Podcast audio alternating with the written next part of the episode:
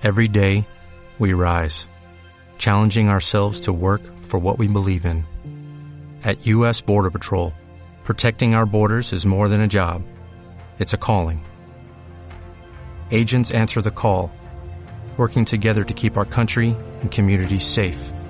If you're ready for a new mission, join U.S. Border Patrol and go beyond. Learn more at cbp.gov/careers.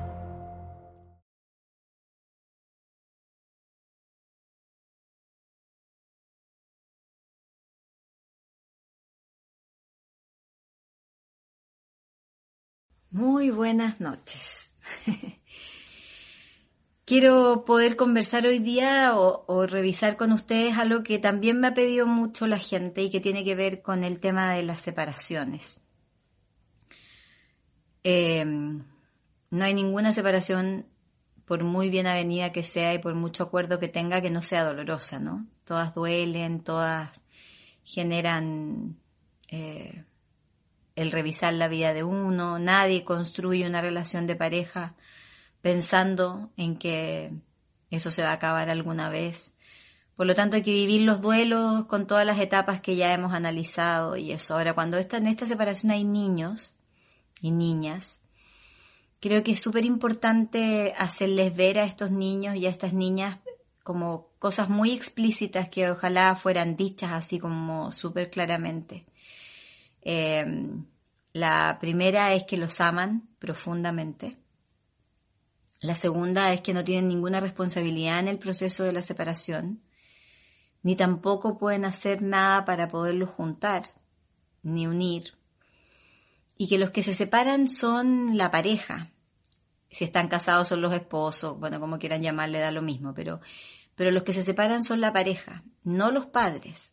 Que los padres no se van a separar nunca, que nunca los van a dejar solos, que siempre van a tratar de compartir distintas experiencias y que van a ser capaces de sobrepasar las problemáticas propias de las relaciones de adulto en beneficio de los niños. Generalmente esto a veces no ocurre, ¿no? Y los niños se transforman en rehenes de adultos resentidos que manejan y condicionan las relaciones eh, con los hijos y donde se manejan estrategias como de poder. Por un lado hay poderes económicos, por otro lado el poder de las visitas, eh, por otro lado el poder de la venganza por distintas cosas, porque estuvo herida, porque no, porque lo que fuera.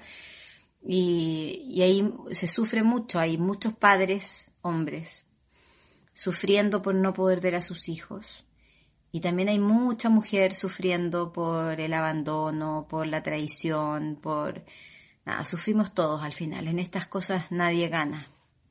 Las ganancias se ven después, con el tiempo, con los años, cuando uno logró aprender y a, superar de alguna forma determinadas circunstancias o cosas de la historia, ¿no? Eh, y además generalmente cuando uno ya, cuando se produce la, estoy tratando de mover el teléfono para que no moleste las manos, pero ahí.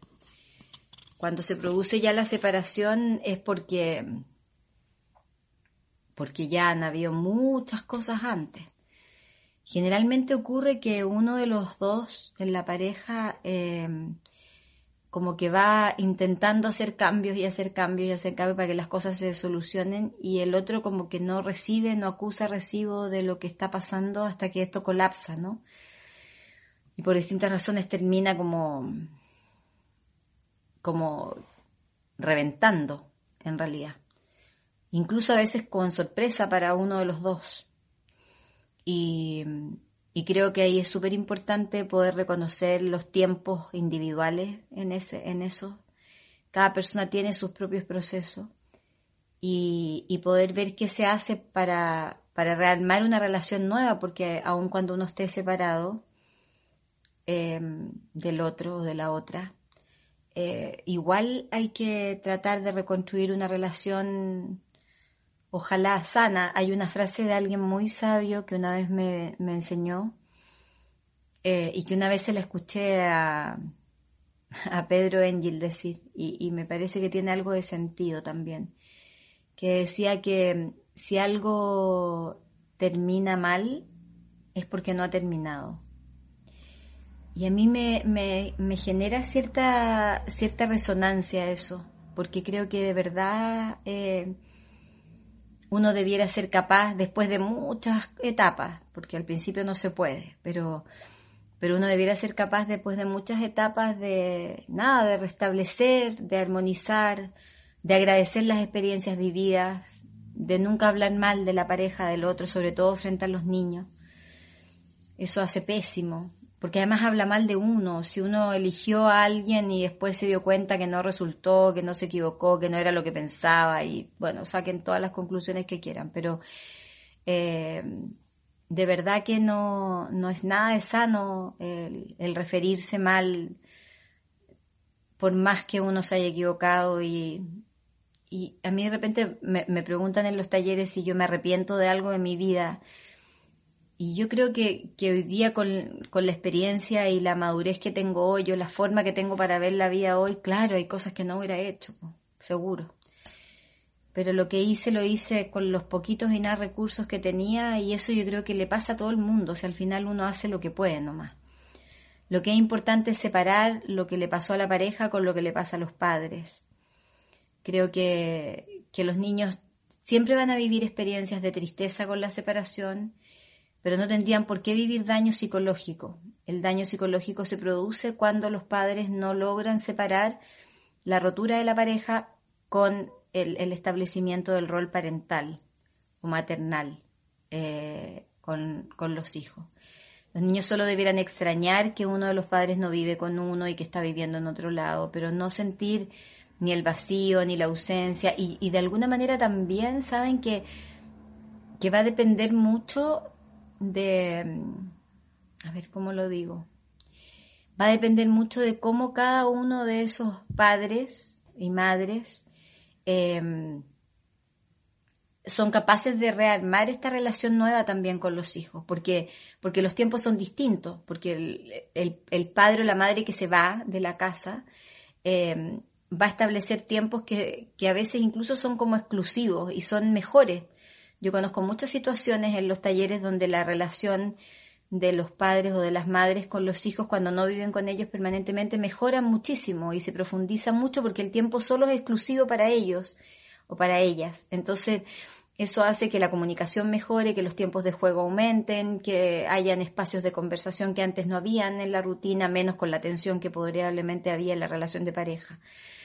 Eh, y eso es un desafío personal. Cada madre, eh, cada padre, eh, cada pareja, em, creo que, tiene un, una, una, obligación y una responsabilidad de poder rescatar la relación y resignificarla de nuevo y aprovechar tiempos distintos. Por ahí tiempos que no se usaban, que ahora sí se usan. Creo que es muy importante después de una separación, por ejemplo, cambiar sábanas, eh, cubre camas em, y, hacer que, el, que ese espacio que antes era en común ya sea, se viva en solitario. Para, para mostrarles a los niños que, que hay un cambio de etapa, donde además los niños ojalá no duerman con la persona que se quedó, sino que duerman en sus propios espacios cuando la situación económica así lo permite. Y, y podamos transitar estos duelos y esta etapa del duelo y de la pérdida con, con mayor naturalidad insisto en, en decirle a los niños estas tres cosas que les decía al principio, que los aman mucho, que no tienen nada que ver ni con la separación ni con el acto de juntarlos, que los que se separan son los padres, perdón, los esposos o la pareja y no los padres, que los padres siguen unidos para siempre en la vida y que van a intentar dentro de lo, perdón, dentro de lo que sea posible eh, manejar o vivir los conflictos adultos en privado sin que los niños eh, tengan repercusión emocional con respecto a eso. Creo que, que, eso hace que el tránsito sea bastante más eh, sano y expedito. Y cada uno por separado tendrá que hacer su proceso sanador de ver en qué, dónde estuvo el error o si no fue un error, eh, dónde cambió la etapa o cambiaron y evolucionaron hacia lados distintos dónde está el espacio de crecimiento que yo puedo rescatar de la relación que acaba de terminar, con qué me voy a quedar de esa experiencia, con qué he vivido, qué, qué, qué, aprendizajes, qué recuerdos lindos, qué, qué experiencias de una u otra forma. Así que mm, los invito a, a si están viviendo esta triste situación, eh, puedan tener algunos elementos que, que puedan expresarlo. Si tienen alguna duda o quieren preguntar cosas de estos videos, lo pueden hacer a través del Facebook oficial o pueden escribir directo a mi página pilarsordo.cl o al Facebook oficial de Pilar Sordo porque hay varios falsos. Eh, así que nada, eso, a disposición de ustedes siempre, pero, pero creo que esas son pautas simples y, muy cotidianas para, para, poder enfrentar el, este doloroso proceso que, que implica terminar una relación en pos de, de la salud, del crecimiento personal, de la falta de amor o la razón que hay ahí, escondida o no tan escondida que, llevó al, rompimiento. Así que les mando un abrazo. Eh, como es muy de noche, ya acá les digo que descansen, que duerman bien. Y mañana, desde Comodoro Rivadavia, la ciudad como más grande que hay aquí en la Patagonia, que es el puerto de toda esta zona, eh, intentaré dejarles otra reflexión. Que me lo han pedido mucho, mucho, mucho y que tiene que ver con la separación cuando no hay hijos.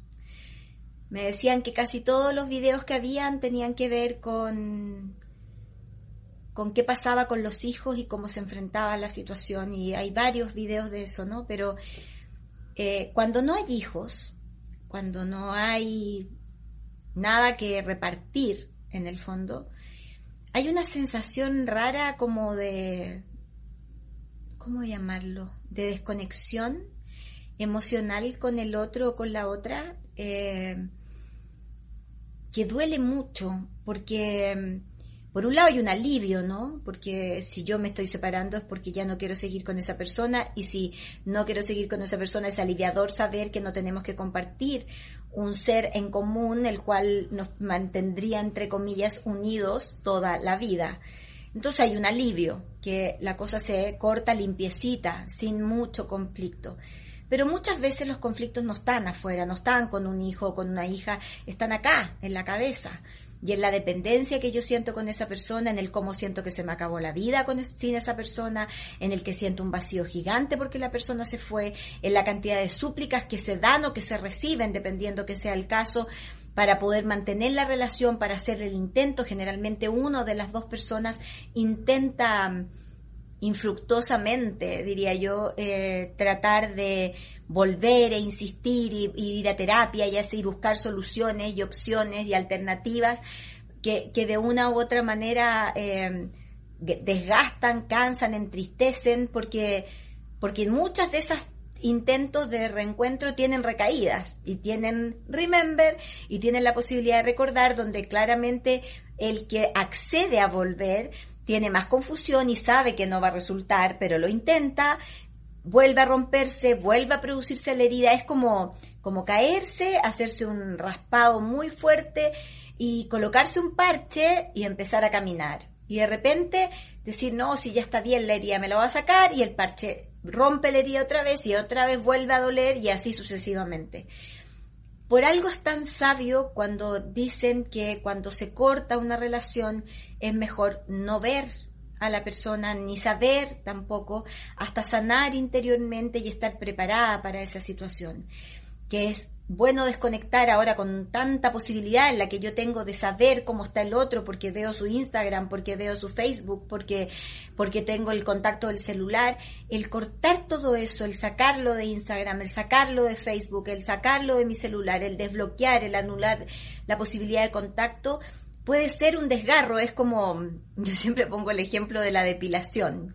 Cuando uno se va a depilar con cera, esto es una cosa que le cuento a los varones también, eh, generalmente lo que uno espera es que la cera se la saquen rápido, digamos. O sea, te ponen la cera y, haya, un pa y salga toda la cera, ¿cierto? Porque si la cera la sacaran de a poquitito, dolería mucho más. Cuando uno ya está acostumbrada a la cera ya no duele el tirón. Pero es un tirón y de una vez. Bueno, aquí pasa lo mismo. Es un chao y nada más. Porque si empiezo de a poquitito a decir chao, jode el proceso. duele más. La herida se vuelve a abrir, la piel se vuelve a calentar. Todo está mal hecho y mal diseñado. Por lo tanto, el cómo yo me despido, porque soltar, que es un ejercicio que hay que hacer cuando uno termina una relación, soltar no significa eh, abandonar, significa dar gracias. Significa decir, gracias, gracias por lo que me entregaste, por lo que hiciste, por lo que me enseñaste, lo bueno y lo malo, lo doloroso y lo grato. Gracias por, por los momentos que vivimos juntos, pero ya está. Y aunque me duela y aunque yo no quiera terminar contigo, em, es necesario, es necesario. Es necesario que tú te sanes, que yo me sane, es necesario volver a amar. Yo me merezco que me amen profundamente y locamente y también tranquilamente y en paz, y tú también te mereces que te amen tranquilamente y en paz y loca y apasionadamente también. Tú necesitas encontrar a alguien que, que te permita acompañarte en tu camino de la vida y yo también necesito acompañar, permitirme acompañarme por alguien que, que comparta el camino de la vida. O a lo mejor no, o a lo mejor yo necesito estar sola y me encantaría aprender a estar sola de buena forma y a lo mejor tú también necesitas estar solo o sola. Y ahí uno se despide y ahí uno suelta. Y te doy gracias por lo que me entregaste. Hubo cosas que no hubiera querido aprender, pero, pero las aprendí y espero poderlas aplicar. Y, y nada más. Y ahí se termina. Y ahí no hay más para ver, no hay más que decir. Uno se autoengaña uno se autoengaña y dice, no, es que yo me quedé con algo pendiente, es que yo tengo que decirle algo, entonces yo lo voy a llamar para decirle ese que me quedó pendiente. Entonces uno lo ve o la ve y que uno queda pendiente, le dice lo que se, se vuelve a la situación de angustia, me voy con la sensación de que a lo mejor podría haberle dicho y otra vez invento que tengo que y es, nunca se corta. Acuérdense del, del tema de la depilación. tiene que ser de un solo tirón. Aunque duela, duele, por supuesto, despedirse siempre va a doler. En las buenas o en las malas, siempre despedirse va a doler. Y hay una frase que yo aprendí, que me la enseñó Pedro Engel, que es un ser humano muy sabio que hay en Chile, que es ancestrólogo, tarotista, bueno, tarotista ya no tanto, pero está más dedicado al tema de la ancestrología y de los movimientos planetarios que él me enseñó una frase muy cierta. Me dijo, Pili, si algo termina mal es porque no ha terminado. Y creo que, que es súper importante trabajar para que termine bien, para que termine en paz. A veces ese trabajo no hay que hacerlo con el otro, porque no sirve, porque no se va a poder.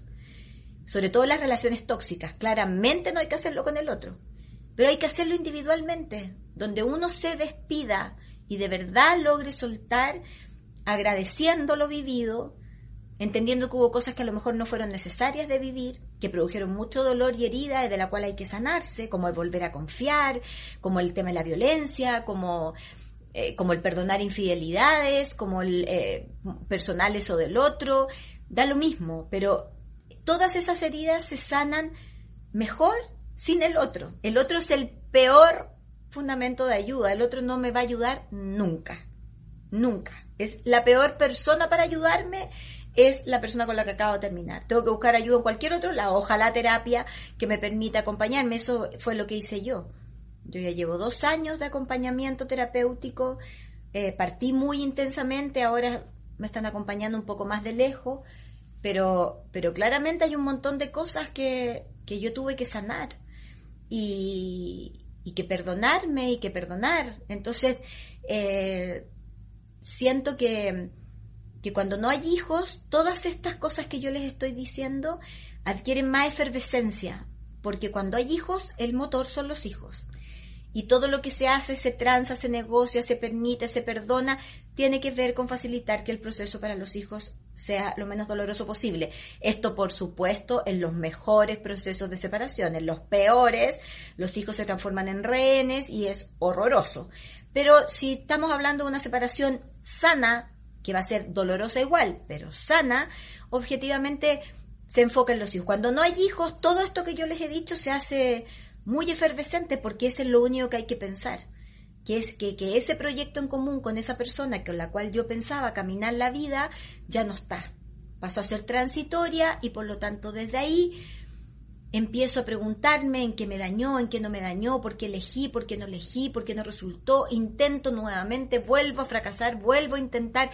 Y eso puede ser muy desgastador hasta que mi corazón, porque todos estos intentos son válidos, hasta que mi corazón dice, no va más. No, no va más, no, no resulta, no, no se puede. Intentamos, lo pudimos hacer, hicimos todo lo posible, pero no se puede no se puede. Y, ahí es donde el soltar pasa por agradecer. Así que les dejo todas estas reflexiones a las parejas que no tienen hijos y que dolorosamente están separando sus caminos, para que revisen cada uno de estos elementos y para que puedan comenzar sus vidas y sus proyectos de vida de nuevo, en solitario o acompañados, de la mejor forma posible, pero sobre todo sanando la experiencia vivida. No pueden quedarse con heridas porque esas heridas va a hacer que las vuelvan a repetir y que vuelvan a cometer los mismos errores. Lo que no se sana se repite y creo que hay que sanar para no repetir. Así que les mando un abrazo enorme y a transitar por el duelo.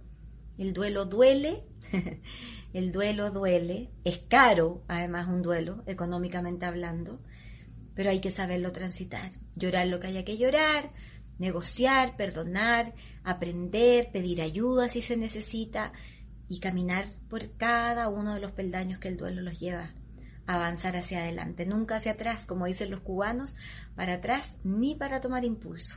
Un beso, impulso.